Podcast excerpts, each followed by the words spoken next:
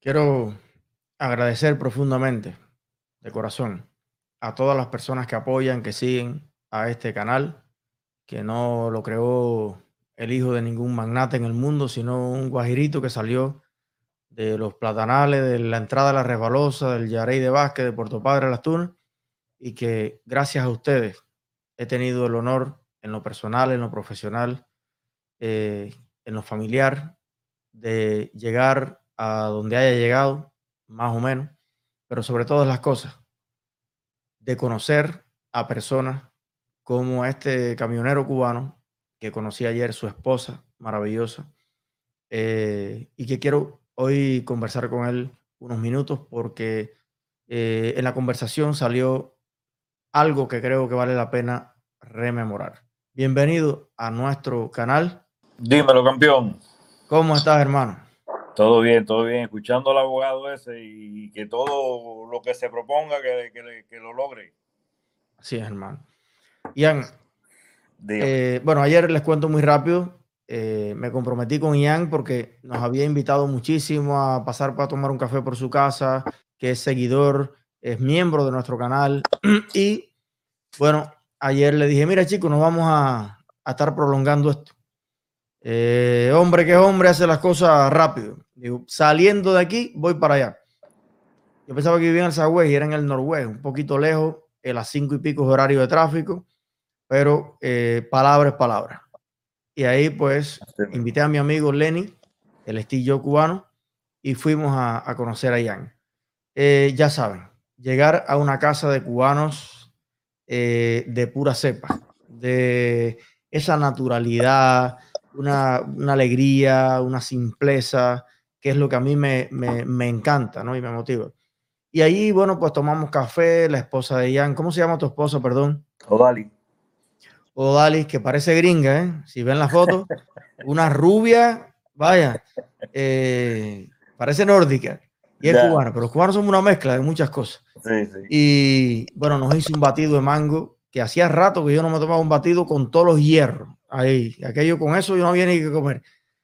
Pero empezamos a conversar y Jan tiene una historia eh, complicada de cómo también dentro de la dictadura eh, fue víctima de una profunda injusticia que sufrió él, su familia y demás.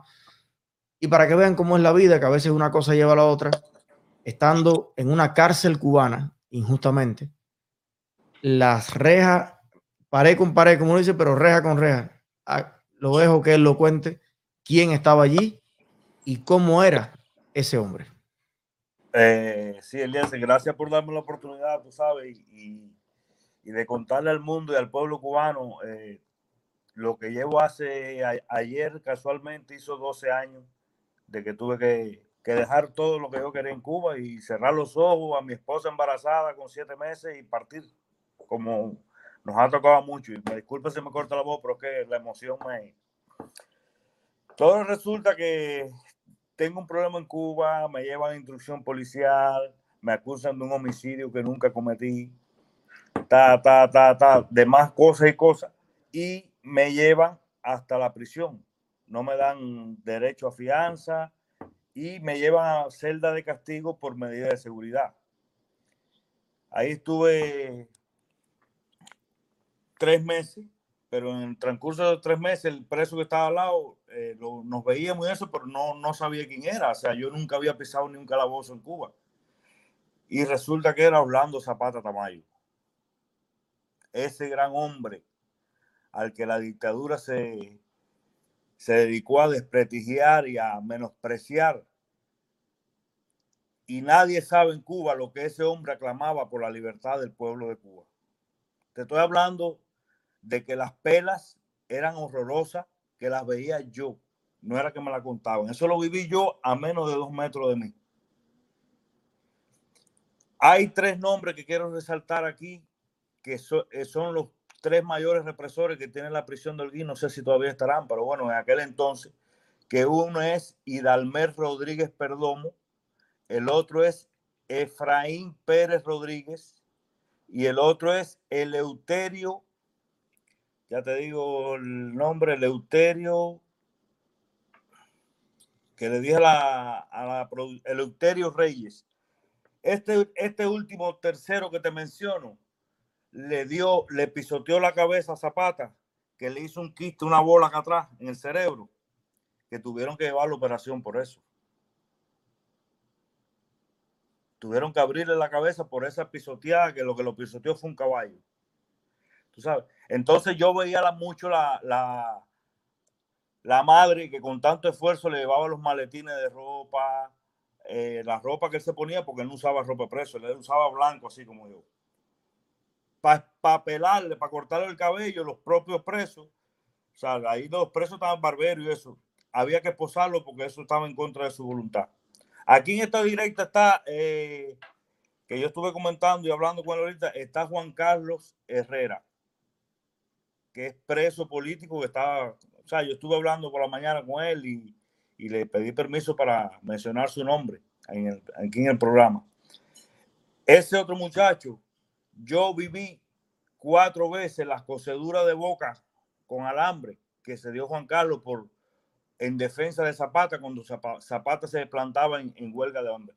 Saliendo yo en octubre de la prisión de Holguín, que me dieron fianza, me dieron mil pesos de fianza, eh, al cabo del tiempo me entero de que el, el 2009, diciembre 3 de 2009, le dan una paliza a Zapata, a Zapata en, en, la prisión de Holguín y se lo llevaron para Camagüey, para la plancha. Las celdas conocidas como la plancha que tienen un metro, medio, medio, así que es un metro de ancho lo que tiene. Y ahí fue donde él dijo, hasta aquí llegué, no más abuso, no más represión, se plantó y murió desgraciadamente. Ian, ¿cómo era Orlando Zapata Tamayo? Mira, Eliezer, eh, las estivas de libro que, tenía Orlando Zapata Tamayo medían casi dos metros de altura por varias secciones. Por ahí para allá te puedo hablar de, de 8 o 10 secciones de libro. Era un hombre súper cultísimo. El grado de nivel de inteligencia que tenía Orlando Zapata Tamayo no lo tenía el jefe de la prisión del Olguín. Oye, como te estoy hablando. A ese hombre, para entrarle a la celda, tenían que entrar seis, siete hombres al mismo tiempo. Si le entraba de uno en uno, a todos los metía para el piso porque sabía tirar los puños. Así era ese hombre. Un hombre afro, afrodescendiente. Tú te sentabas a hablar con él y ese hombre te llenaba de energía, brother. Tú no, tú no te sentías que tú estabas preso. Y no nos veíamos porque era, eran celdas tapiadas. Lo único que tenemos era pared, pared, pared y, y al frente una reja. Ya, ahí no sé. Y era de uno en uno por ahí para allá. ¿Recuerdas algo que, que, él te haya dicho, que te haya enseñado, un consejo, algo? Él me dijo, él siempre me, él me decía,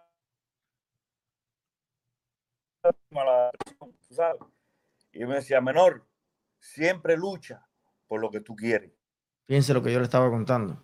Yo recuerdo haber leído en el Granma un prontuario de que Orlando Zapata Mayo era lo que siempre dicen, lo que dicen de Luis Manuel, que ni es artista ni tenía obra, y después, y ellos mismos, el Caimán Barbudo, de una revista de ellos mismos en el 2012, le habían dado premios por el excelente arte de Luis Manuel Otero Alcántara. Bueno, que el tipo ni era opositor, ni tenía ninguna conciencia de eso, que era un marginal, un, delincuente, un no sé qué. Y cuando tú escuchas esto, pues ya tenemos ahí de nuevo a... Disculpa, es que estaba arreglando la, zona aquí del internet y se me... Dale, Maraca, tranquilo. ¿Dónde me quedé? En, me estaba diciendo las cosas que tú recuerdas que él habló contigo, que te decía. Y entonces, él, él parece que, que que presentía de que él no iba a lograr ver la libertad de Cuba, pero que... Maestro, ya estás aquí en speaker para, para como el internet está fallando, para que por lo menos te podamos escuchar el, el, el digamos, esta parte de tu testimonio, que es, bueno, lo que estabas diciendo. Ahí te estamos escuchando ya. Ok. Sí quería decir y dejarte mi, mi, propio comentario de que, de que nunca la madre de ese gran hombre que fue Orlando Zapata Ramayo puede ser olvidada. Tú sabes, porque Ahora mismo estuvo con COVID la señora y, y el padrastro, creo que es, de él. Y Juan Carlos le hizo, recogieron bastante dinero porque ellos están en Kentucky, porque se sintieron como abandonados aquí en Miami, que mucha gente le dio las espaldas a la hora, a la hora de verdad y, no me parece justo eso. No me parece porque fue un, fue un, es un mártir, ¿viste? Del que estamos hablando. Ok, un segundito. Ok. Eh, no, muy importante eso y sería bueno incluso en algún momento hasta intentar entrevistar a la señora. Eh, Ana, mira, a ver, eh, estabas contándonos, eh, empezaste a decir que él, eh, Orlando, tal vez estaba como convencido de que no iba a ver la libertad de Cuba y ahí te quedaste. Ajá, él, él me lo decía que, que tal vez no, él, él no, no llegara a, a, lograr ver ese día de libertad, de, de abrazarnos todo el mundo, de, tú sabes, pero, pero que su vida estaba destinada a eso, a luchar por la libertad de Cuba. Maestro. Estoy hablando mm. de que te sentabas a hablar con él y no te, tú no querías dormirte. Porque hasta los guardias, le los guardias, los celderos de la prisión le hacían coro para pa escuchar a ese hombre hablar. Nunca me imaginé realmente que Orlando Zapata Mayo eh, fuera de esta forma que tú me estás hablando. He conocido a muchos valientes, a mucha gente, pero que fuese un, un, un referente, eh, un hombre culto, un hombre con, con, estos valores, estos principios. Y eso es lo que yo creo que no es justo que el pueblo de Cuba no sepa. Y por eso les digo, eh, lo que diga el Granma, usted vírelo completamente al revés. Lo que diga el canallita en el noticiero, y lo que digan estos reportajes, interprételo exactamente al revés. Del que peor hablen, probablemente sea el que mejore.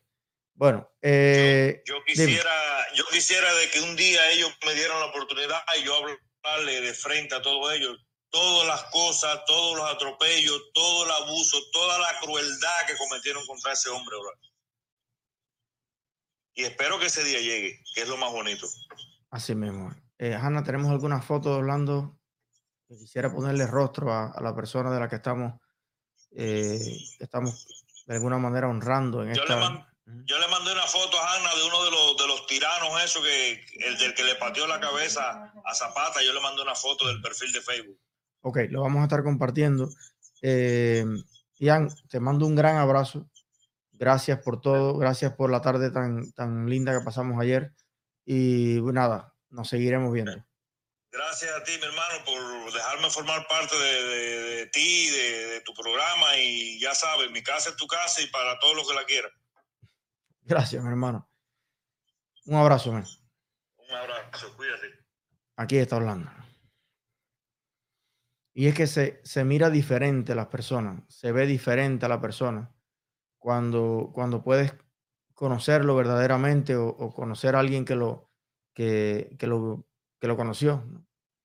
No es lo mismo conocer a, a, a Orlando eh, por el Granma que conocerlo por la persona que compartió eh, tanto tiempo ahí a su lado en, en, la cárcel, la persona que tanto lo escuchó, que fue testigo presencial eh, de su vida. Así que gracias, Ian, por, por todo esto. Y como Orlando, yo diría que debe ser probablemente tantas y tantas y tantas caras en la historia de Cuba que habría que habría que habría que cambiar la historia prácticamente completa y lo vamos a cambiar y lo vamos a hacer. Y esta foto que te voy a poner ahora es la foto de uno de los que él habló, uh -huh. que, vivo, que vive todavía en Cuba. A ver, ponlo grande, a ver. O sea, el sistema de pantalla pongo a mí chiquitico y a, la, a ver. Mira qué contento. Este es el señor Eleuterio Reyes, el que de una patada llevó a una operación a Orlando Zapata Tamayo. Míralo ahí. Mira qué contento. Para que tú veas. Ven acá y Zuckerberg no le tiene ningún bloqueo al perfil ni nada. El Euterio sí está contento con el perfil. Y las personas electas democráticamente y con el respaldo de la mitad del pueblo de Estados Unidos, sí, entonces son bloqueadas. Bueno. Mira, yo no estoy de acuerdo con eso y a los que le moleste, perdónenme, pero lo voy a decir todos los días. Yo veo a todos los represores, a todos los dictadores, a todos los asesinos eh, y genocidas del mundo, con su perfil normal en Twitter, en Facebook, en todas partes. Y, me parece que tomarse personal contra alguien, te guste o no te guste, eh, el, poder y la fuerza que gracias precisamente también a la democracia han adquirido estas empresas, me parece un abuso y me parece intolerable y sea contra alguien de mi línea de pensamiento o no, realmente eh, me opongo a eso, lo denuncio, lo detesto, que eso funciona así.